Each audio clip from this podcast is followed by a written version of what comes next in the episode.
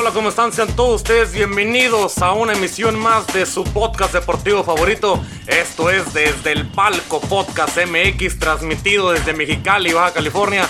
Los saludo como cada lunes y jueves. Es Rapadilla para traerles la información más relevante dentro del mundo deportivo.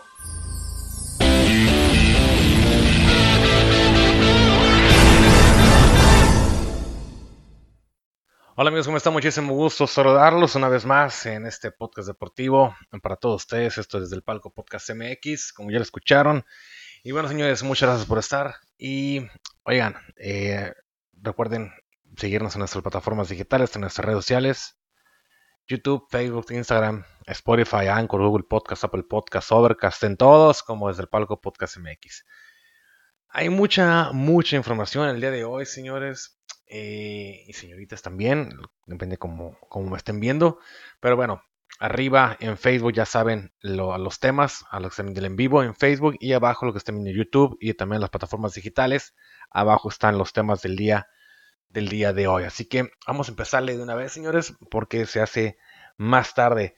Oigan, pues el fin de semana, el día de ayer domingo, se llevó a cabo el Gran Premio de México y una gran sorpresa y, orgullo para México fue que Checo Pérez, Sergio Checo Pérez, el piloto mexicano, logró alcanzar podio en este Gran Premio de México. Tercer lugar fue lo que alcanzó, lo que, lo que pudo. Estuvo muy cerca de conseguir el segundo lugar y ya en las últimas vueltas en esa pelea con Hamilton. Momentáneamente estuvo por un par de vueltas estuvo también como líder de la competencia, pero al último su coequipero Max Verstappen es el que llevó, logró llevarse eh, la victoria del Gran Premio de México, segundo lugar para Louis Hamilton y tercer lugar para Checo Pérez, pero muy bien por parte del mexicano, así que terminó en un escenario casi perfecto para Checo Pérez y su compañero de Red Bull, quien es Max Verstappen, Max Verstappen. Y pues el mexicano alcanzó alcanzó este podio que para mucha gente representa, bueno, para él claramente primero representa mucho, mucho sacrificio, mucho trabajo y para, bueno, para el ámbito del, deporte, del deporte de la Fórmula 1, representa que es el primer mexicano en llegar, bueno, en obtener un podio en el Gran Premio de México. Así que haciendo historia por parte de, de Checo Pérez, también llega muy cerca muy cerca de, de, la, de la clasificación en los en la en el, mundial de pilotos que lo hace que lo hace bastante bastante bien. Por el momento se encuentra en cuarto lugar con 165 puntos. En primer lugar está Max Verstappen con la victoria obtenida en, el día de, de, ayer consiguió 25 puntos más. Max Verstappen se encuentra con 312, 312 puntos Lleva 9 triunfos, 14 podios en lo que va de la competencia. Louis Hamilton se encuentra en segundo lugar con, 293 puntos, con 5 triunfos en la temporada y 13 podios. En tercer lugar está, está Bottas con 185 puntos, una victoria y 9 podios. Y en cuarto lugar se encuentra Checo Pérez con 165 puntos, 20 unidades abajo nada más de Bottas con la misma cantidad de triunfos, un, triunfo conseguido y cinco podios en la en lo que va de la, de la, de la temporada. En quinto lugar se encuentra Norris, el, el británico de McLaren, con 150 puntos, con 15 puntos abajo de Checo Pérez, que ahí son los que están peleando. la quinta posición con Norris, Pérez se mantiene en la cuarta y conseguir muy, buenos puntos en las, próximas, en las próximas carreras le podría dar a Checo Pérez que se pueda colar a los primeros tres del, mundial del mundial de, pilotos y quedar en tercer, en tercer lugar ya, ya que quede en segundo lugar está muy lejos que, alcance a Hamilton y también que alcance también a Verstappen pero puede pelearlo ahí con, con botas con Ferrari botas para poder obtener el tercer lugar eh, de la clasificación de, mejores pilotos de la temporada. Es lo que quiero pensar que va a pelear que va a pelear eh, Checo Pérez en lo que falta la temporada. Y en, la categoría de las posiciones de, para constructores, pues en primer lugar se encuentra Mercedes con 478 puntos y un punto abajo con 477 está la escudería de Red Bull que tiene a pesar de que tiene 10, 10 triunfos, 10 podios en la temporada, pues Mercedes tiene más, 10, 10 triunfos y Mercedes tiene más podios, tiene 22 podios, a pesar de que ha ganado solamente 6, 6 carreras en la temporada. Lo de Verstappen, sabemos que esos 9 triunfos son de los 10, 9 son de Verstappen, uno de Checo Pérez. Y pues ahí están todos los podios que llevan los, tanto las, las, las, constructoras, que son las, las casas de, de, de carros. Entonces Mercedes en primer lugar, con un punto arriba de Red Bull, con 477 y 478 no respectivamente. Y en tercer lugar se encuentra Ferrari, muy rezagado, con 268, muy abajo. McLaren también está con 255. Y ya del 5 para abajo, ya ni que hablar. Alfa en Alfa, Alfa Tauri con 106, Aston Martin con 68, así. Y la única que nunca, que no ha sumado nada es la escudería de Haas, que lleva 0 puntos en la temporada. Así que, pues para Checo Pérez, mucha, mucha, mucha mucho, mucho, orgullo para Checo Pérez por lo conseguido en esta, en la, en, este, en esta carrera de, del Gran Premio de México. En obtenerla, claro que fue, fue muy complicado, el mismo Checo Pérez lo ha, lo ha dicho, pero fue espectacular, se, se pudo subir al podio, lo hizo bastante bien y creo que esto es lo que tiene que llenar a Checo Pérez de mucho orgullo ante 372 mil aficionados que se dieron, que se dieron cita en el, en el autódromo hermano Rodríguez. Eh, también fue récord de asistencia en la, en la Fórmula 1 en México. 372 mil, es una cantidad impresionante de gente. Y bueno, al menos ya lo logró hacerlo, ¿no? Eh, muchos esperaban que, que, hoy tenían la esperanza de, de que Checo Pérez pudiera conseguir el triunfo en el Gran Premio de México por lo, por lo venido haciendo, por lo que ha venido haciendo en la temporada y en, lo que hizo la, carrera pasada de también llegar en, llegar en podio. Y obviamente se, también se estuvo rumorando de que si habría oportunidad de que la escudería le diera el triunfo a Checo se la, se la podrían brindar. Y claramente también Sergio Pérez dijo que esto podría ser una, una opción si en dado caso en la carrera se estuviera dando las condiciones para poder para poder tener el título. En este caso, pues no, no, no lo fue. Max Verstappen se, se vio mucho mejor, quedó varios segundos enfrente de, de Louis Hamilton y de Checo Pérez, que ellos dos fueron los que estuvieron peleando el segundo lugar en las últimas vueltas. Un Lewis Hamilton que estuvo eh, muy aguerrido, defendiendo muy bien su posición. Un Checo Pérez bastante agresivo, bastante dominante en la forma de, de, llevar el, el, proceso de la carrera. Como había comentado, hubo un tiempo en el cual estuvo como, como líder general de la competencia Sergio Pérez, pero hay varias cositas que se, que se fueron dando hicieron que Checo Pérez después quedara en segundo lugar y después descendiera hasta el tercer podio, que lo estuvo peleando ahí con, con, con Louis Hamilton. Así que de todos modos, aún así, el primer podio para un piloto mexicano en su tierra. Y, y esto es algo que ya hizo historia, que lo mejor habría sido en su momento el cuarto lugar que había conseguido en 1968 Pedro Rodríguez, también en un Gran Premio de México. Así que Checo Pérez supera lo, lo, realizado por Pedro Rodríguez en el 68, que había quedado en cuarto lugar. Y esta es la decimoquinta vez que Checo Pérez se sube al círculo de los ganadores en su carrera de la Fórmula 1 y el tercer consecutivo, luego de haber sido tercero en Turquía y también haber conseguido el tercer, el tercer lugar en el Gran Premio de Estados Unidos. Así que el grito de Checo Pérez en el radio cuando cruzó la meta, de, poquito pues, detrás de Louis Hamilton fue es tiempo de tequila, así lo gritó con su equipo, lo gritó también con su coequipero Max Verstappen. El 1-3 se lo llevó se lo llevó el equipo de Red Bull. Así que ahí está, ella está a 20 puntos abajo de Valtteri Bottas para intentar conseguir en el Mundial de Pilotos, en el Campeonato de Pilotos, de tratar de llegar en, eh, esa tercera posición. 20 puntos es lo que le lleva Valtteri Bottas a Checo Pérez, pero intentará, obviamente, que eso sea más, más corto y, ¿por qué no? Que sacarle, sacarle ese tercer puesto que el momento tiene Bottas y que va a pelear muchísimo, quiero pensar. Lo va a hacer Checo Pérez en, la, en lo que falta la temporada. Faltan cinco carreras, cinco o seis carreras a lo que tengo entendido. Así que la Fórmula 1 todavía hay hay bastante para, para adelante. Así que los próximos grandes premios es el de Brasil, que se viene para la próxima semana, el 14 de noviembre.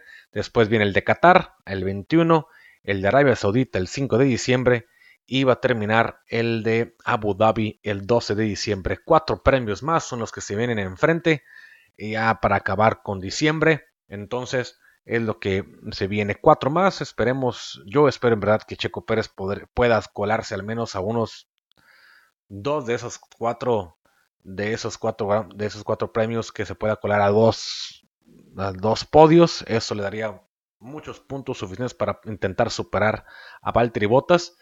Y claramente yo espero que, que Checo Pérez pueda terminar en, en tercer lugar en la clasificación mundial de pilotos al final de la temporada y que también se pueda colar a ese podio como el tercer mejor piloto del, de este año, de este año 2021, que ha sido fantástico para Checo Pérez, para la escudería de Red Bull, donde cayó como anillo al dedo. No se puede decir nada mejor que eso. Como anillo al dedo cayó Checo Pérez en, la escudería Red Bull. Y creo que el equipo le ha respondido bastante bien. ha tenido muy buenos, buen manejo del equipo. Muy, muy buen carro es el que tiene claramente el de Verstappen es un, carro un poco mejor y también es un mejor es un mejor piloto, pero lo realizado por Checo Pérez en la temporada ha sido espectacular y creo que esto le va a dar un impulso enorme a la carrera que tiene el mexicano en, para su futuro, porque todavía tiene muchísimo más que dar y de ahí que pueda brincar tal vez a otro equipo o si se quiere quedar en, en, Red Bull. Ya se anunció se ha anunciado también varias incursiones de algunos eh, pilotos nuevos en la, en, la, en la lista del próximo año. Hasta donde se tiene entendido, Checo Pérez y Verstappen van a seguir como coequiperos en Red Bull. Quiero pensar que es, una, es un movimiento bastante inteligente perdón, para parte de la escudería de Red Bull.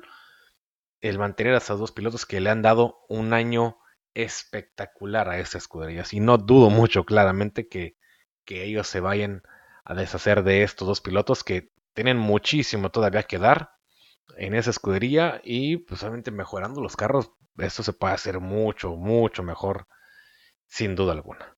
Así que bueno, señores, eso fue por parte de Checo Pérez en el Gran Premio de México, tercer, tercer lugar, otro tercer podio consecutivo para el mexicano, un orgullo para todos y obviamente esperemos que sea que, sea y que tenga muchos, muchos más para, para, para el mexicano. Y bueno, otro mexicano que también triunfó en este fin de semana, el sábado precisamente, fue Saúl El Canelo Álvarez, que venció por nocaut. A la verdad. Ah, lo siento. Que venció por nocaut a. Uy, amigos. Ah. Pero bueno. Este, ¿dónde quedó esa cosa? Eh? A ver, ¿dónde quedó? Amigos, ¿dónde quedó?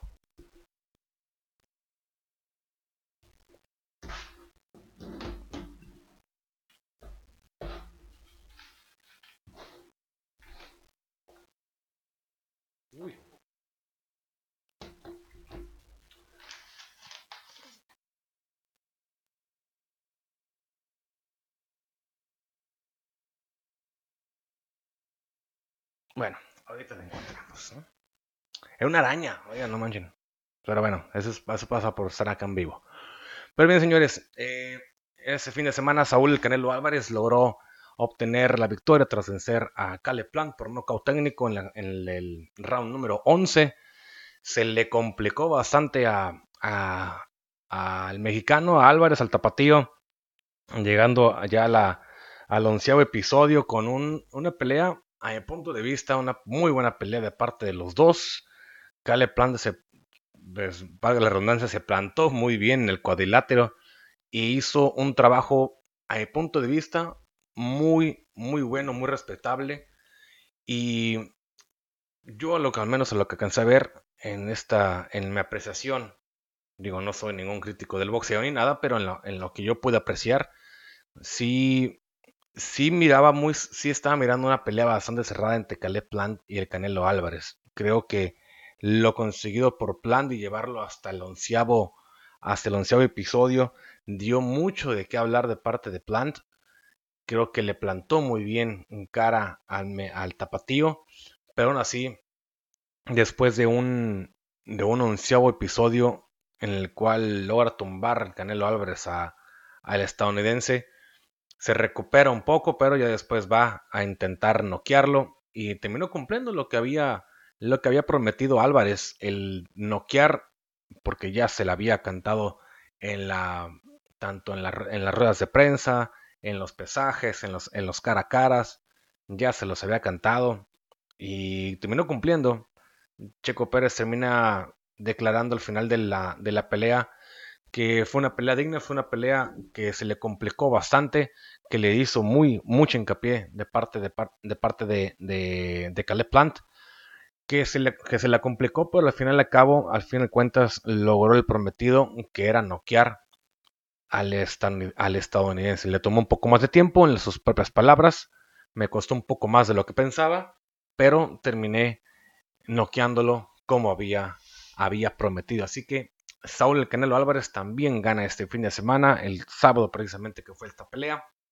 Gana a Caleplan y así logra unificar los cuatro títulos de los supermedianos, el último título que le faltaba al mexicano lograr en este como, como en este peso y así levantarse como el supercampeón de esta de esta misma división. Así que el campeón indiscutido del peso supermediano es Saúl el Canelo Álvarez.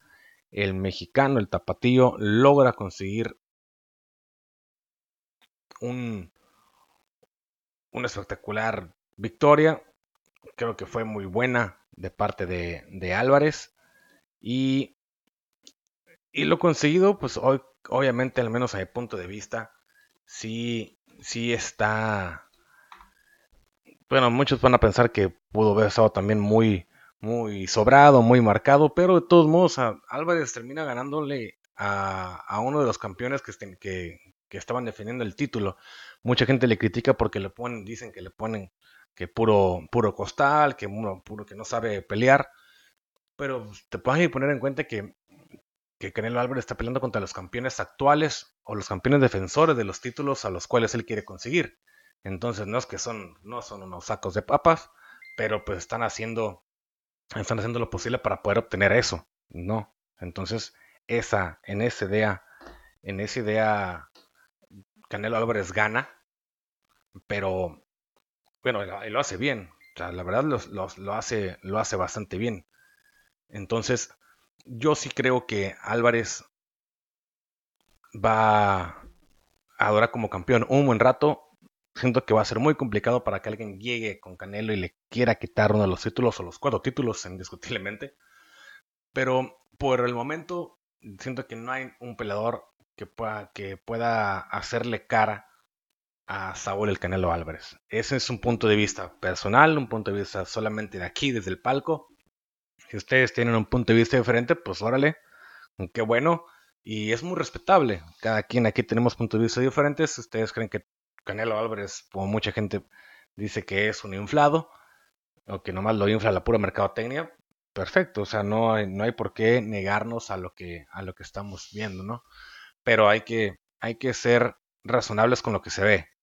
Se ha ganado cada pelea, para muchos, para unos como que injustamente, otros se los pusieron, pero sea como sea, las ha ganado y ha logrado unificar los cuatro títulos de los supermedianos en una sola persona que es en él. Así que logra ganar Canelo, Y pues felicidades para, para el tapatío, desde acá, desde el palco Podcast MX, le mandamos un saludo. Sé que nunca va a ver esto, pero pues, ojalá, ojalá algún día lo vea. Señores, y siguiendo con buenas noticias, pero ahora noticias buenas, pero para para los aficionados del fútbol y más que nada, señores, para los aficionados y fans, hinchas, como quieran decirles, del Barcelona, porque, ay, hasta ya me sé solo, porque ya es presentado oficialmente el día de hoy, fue presentado Xavi Hernández como director técnico del equipo Blaugrana allá en el No Camp fue presentado hoy ya. El nuevo entrenador del Barcelona, Xavi Hernández, considera que el equipo azulgrana no se puede permitir empatar ni perder partidos, según afirmó desde el terreno de juego del Camp Nou durante su presentación como técnico ante casi 10.000 aficionados culés. Eh, advirtió Xavi Hernández lo siguiente en esa, en esa en esa presentación dijo lo siguiente, llevo media vida en el Barça y cuando empatamos o perdíamos, esto era un funeral. Aquí perder tiene consecuencias. Somos el mejor club del mundo y hemos de ser excelentes en todo. No vale el notable. Esto o eso es lo que quiero transmitir a los jugadores. Así que llega con, con un cassette revolucionado muy diferente. Se nota completamente el cassette o el tipo de cinta que trae en su cabeza Xavi Hernández. Y eso, quererle impartir en el equipo, claramente que va a tener que ser una inyección de positivismo y de, y de ánimo para los jugadores, independientemente que el equipo esté pasando por una crisis existencial impresionante y esté a la mitad de un hospital increíble, pues lo que trae en idea Xavi Hernández pues es algo notable que podría darle esta, esta inyección de, de, motivación que necesita el equipo. También en la misma, en la misma presentación, el, añadió Chávez Hernández lo siguiente, estoy muy ilusionado, no me quiero emocionar, es impresionante este recibimiento de la afición, así lo dijo Chávez, acompañado del presidente John Laporta, con el que se abrazó durante la formalización del contrato que se hizo en el mismo césped del estadio del Barcelona. Por eso adelantó que una de sus prioridades será poner orden en el vestuario. Dijo lo siguiente, no hace falta ser duro, es un tema de cumplir unas normas como sucede en cualquier empresa. Cuando ya has tenido normas, cuando yo he tenido normas en mi vestuario, hemos ido bien y cuando no ha ido, cuando no ha habido normas, no hemos competido. Si solo si los resultados eh, no, salen, tenemos que ser más profesionales y trabajar mucho más. Así lo dijo. Xavi Hernández también continuó diciendo lo siguiente en eso. Sí, lo primero que quiere hacer Xavi Hernández es hablar con cada uno de sus jugadores para ayudarles a entender dónde están parados, porque el Barcelona, como, como lo dicho Xavi, es el club más difícil del mundo y aquí hay mucha presión y también convencerles de que la mejor manera de obtener resultados es jugando bien al fútbol. También siguió argumentando el nuevo entrenador técnico, director técnico, perdón, del equipo Blaugrana, dijo, entendemos el juego como un juego de posición. El sistema puede cambiar, pero no queremos especular, queremos ser protagonistas, dominar el balón, queremos presionar alto, recuperar la pelota en campo contrario, ser agresivos, ser intensos y crear ocasiones de gol. Así lo, lo, lo clareció el técnico, el nuevo técnico azulgrana. Y también recordó que en la plantilla azulgrana muchos conocen este día de juego porque ya la han vivido y a los que todavía no la conocen del todo, habría que convencerlos de que es la mejor manera para alcanzar los éxitos, así como en su momento llegó a hacerlo con el gran equipo de Guardiola. Creo que Xavi Hernández trae ahorita la idea perfectamente de la escuela de Guardiola, lo que ha hecho, eh, como se ha preparado perfectamente en, en, su vida, tanto como jugador en el mismo Barcelona y como director técnico en el Al Saad y con todo claramente con la escuela que trae de Guardiola, con toda la ideología que trae del Barcelona. Y yo creo que sí va a ser un buen, un buen ejemplo de, de, de entrenador y lo que vaya a resultar después de esto, ya solo el tiempo lo dirá. ¿Quién sabe qué pueda pasar? ¿Quién sabe si sea bueno o malo lo que traiga Xavi? Eso ya es cuestión de, percepción y cuestión del, tiempo que lo va a decidir. Pero aún así, creo que Xavi Hernández es un buen entrenador técnico. Dudo mucho que le, que le puede ir mal. Se le va a complicar, claro, porque el equipo está pasando un mal momento. Los jugadores no tienen confianza. Y es lo que tiene que trabajar primero, ya lo dijo él en esta, en esta presentación. Va a trabajar perfectamente con los jugadores, en, trabajarles la parte mental, la parte emocional. Todo esto que, que la presión misma de las de las de los malos resultados de los entrenadores del entrenador técnico anterior toda esa presión se les fue acumulando a cada uno de los jugadores y eso se refleja completamente en la forma de juego del equipo por eso es que el equipo se le está yendo mal de la forma en que le está yendo no es que son malos jugadores es que todo esto viene siendo como este efecto dominó de que una cosa lleva a la otra y a lo que está llegando Xavi es tratar de ponerle este, ese alto a ese efecto dominó y tratar de, orientar y posicionar a los jugadores, decirles, sabes que eres jugador de Barcelona, tienes que pensar de esta manera. Y eso Xavi creo que lo ha lo, lo tiene en su gen y, y sí va a poder hacer un buen trabajo. No solamente hay que esperar el trabajo que vaya a hacer y también hay que esperar lo que lo que lo que hagan resultados, ¿no? El tiempo, el tiempo lo decidirá, que no dudo que sea una mala, una mala inversión el traer a Xavi. Para mí es un entrenador que sumamente calificado, a pesar de que tenga poco entrenando, es un, es un entrenador, exjugador del mismo equipo que entiende completamente la ideología de este Barcelona que necesita. A una persona que entiende lo que a qué se debe de jugar en este, en este Barcelona. Y Chava Hernández lo entiende perfectamente. Es una buena apuesta, hay que darle tiempo a Chava Hernández de que trabaje con este equipo y a los jugadores que se empiecen a soltar, que empiecen a, tener confianza en sí mismos y ya cuando agarren esa confianza van a empezar a caer los, los buenos resultados y ya después de ahí el pelear y trabajar y competir contra los demás equipos del, del, orbe europeo, de la, contra la élite europea, ahí es donde puede venir ya las verdaderas, las verdaderas peleas o, verdaderas pruebas para, para Xavi Hernández y para este grupo de jugadores que al momento no le está yendo nada bien. Están clasificando en su grupo de Champions, clasificando a, a Europa, al menos tienen Europa, pero dos partidos les quedan bastante agresivos y tienen que, tienen que ir tras esos resultados. Tienen que ir tras esos resultados y tratar de sacar de los seis puntos que faltan, tratar de sacar al menos cuatro puntos para intentar calificar a, a la siguiente a, las, a la siguiente ronda de, de Champions. Lo mejor sería que consiguieran los seis puntos, pero no se puede todo. Ojalá que se pudiera.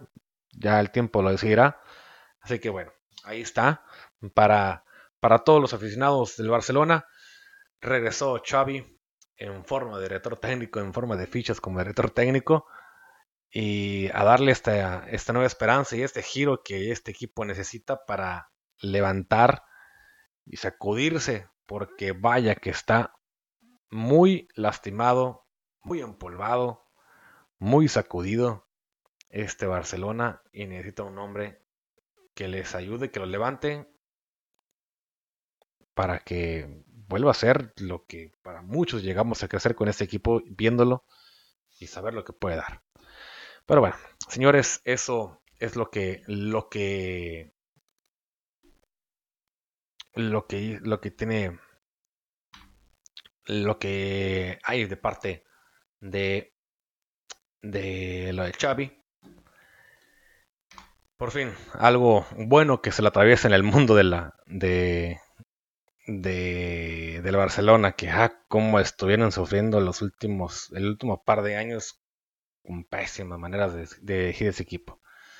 Bien, señores, pasemos al tenis un poquito y rápidamente porque Rafa Nadal no se clasificó a las finales de la, del ATP por primera vez en 17 años. Así que el español Rafa Nadal no se clasifica a las finales del circuito en el torneo de cada año, que cada año reúne a los ocho mejores tenistas de la temporada. Si bien no participó en todas las ediciones en las que tuvo la oportunidad, era un clásico ver su nombre en la lista, aunque esta vez fue la excepción la temporada del español, fue un vaivén de, oportunidades y de, y de presentaciones.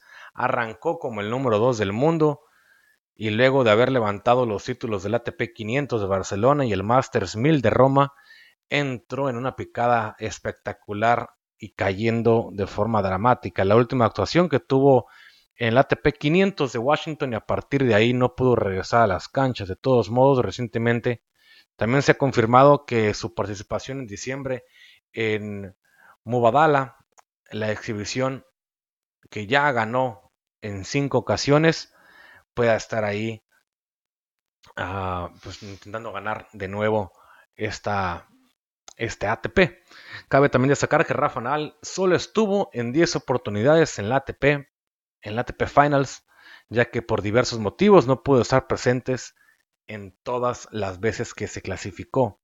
En cuanto a presencia, Roger Federer es el que lidera la lista con 17, acompañado de Novak Djokovic, que es el actual número uno del mundo, y que este año sumó 14 apariciones en el ATP Finals. El español, por su parte, fue finalista en el 2010 y perdió con Federer por marcador de 6-3, 3-6 y 6-1 y en el 2013 que cayó ante Novak Djokovic por sets de 6-3 y 6-4. Así, así que deberá esperar al menos un año más para poder levantar uno de estos pocos trofeos que nunca hasta el momento no ha podido ganar y creo que de los que los únicos que le hace falta a Rafa Nadal para poder levantar en su carrera. Así que después de muchísimos años Rafa Nadal no aparece en los finals del ATP por esta mala temporada que ha tenido en este año. Sí se ha habido muy rezagado últimamente. Y digo, es normal, te vas haciendo viejo, a veces que hay veces que tienes una una buena, una buena temporada, hay veces que tienes una pésima temporada, días buenos y días malos, esto es normal. Y, claro que mantener una categoría, un ritmo de juego es sumamente complicado. Y tanto tiempo lo ha hecho Rafa Nadal, que el hecho de esto que, baje un día o unas veces, pues es, parte del, crecimiento y es parte de que ya el tiempo te está pasando factura, te está cobrando esa factura. Así que bueno, señores, eso es como queda. Y pues esperemos hasta el próximo año a ver qué puede hacer Rafa Nadal en la nueva temporada del otro año y ver hasta dónde puede llegar a ganar de trofeos, de Grand Slams y qué es lo que puede llegar a ser el gran español, el gran Rafa.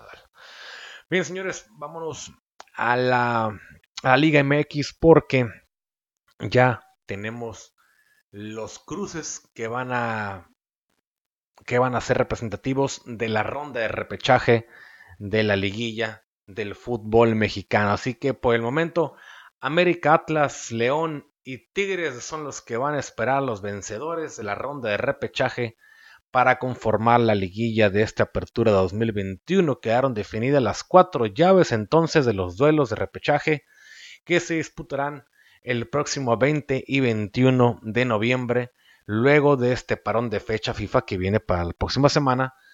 Y de la reclasificación saldrán los rivales de el América, del Atlas, del León y Tigres, que en ese orden quedaron del 1 al 4 y son los que van a tener ese acceso ya directo a la liguilla y van a esperar lo que pase con los otros partidos. Por su parte, los partidos quedan de la siguiente manera. En quinto lugar quedó el equipo de Santos que va a enfrentar al 12 que es el Atlético San Luis en un duelo inédito en la fase de eliminación directa del fútbol mexicano después de que eh, desde el Atlético de San Luis que ascendió para la apertura 2019 el conjunto de San Luis no había clasificado al repechaje o alguna liguilla en este tiempo. Ambos equipos fueron encargados de cerrar la fase regular de la apertura 2000, de 2021 tanto San Luis como Atlético, tanto San Luis como Santos le empataron eh, ese último encuentro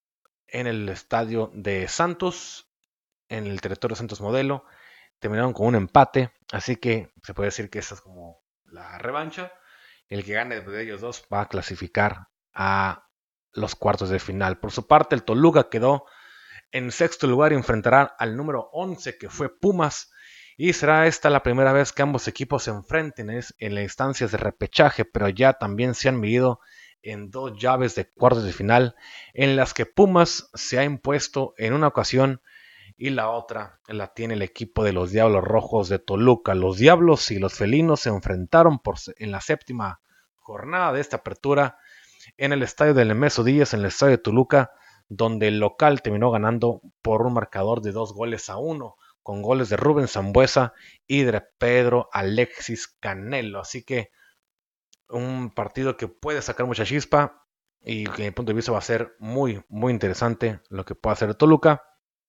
Con lo último logrado de Pumas, que después de una victoria a Cruz Azul de cuatro goles a tres, una remontada, creo que vienen bastante inspirados, pero enfrente van a tener un Toluca que, que a ser que hace mucho que no gana, se logra clasificar como sexto lugar de la competencia. En séptimo lugar quedó Puebla y en la posición número 10 quedó eh, las Chivas Rayadas de Guadalajara. Los equipos, estos dos, se enfrentarán por primera vez en la fase de eliminación de la Liga MX. El único registro que hay entre ambos, entre ambos equipos, se dio en la fase final de la Copa MX en el Clausura 2015.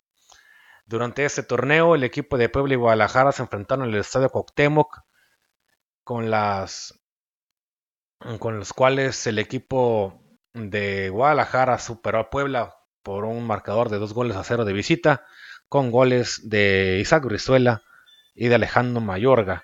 Así que ellos son los que traen, los que van a estar ahí en el, en este, bueno, los, estos dos equipos van a estar en este repechaje. Ya por último, los partidos más anunciados, bueno, no anunciados, sino que esperados y de los mejor, el mejor partido para mí.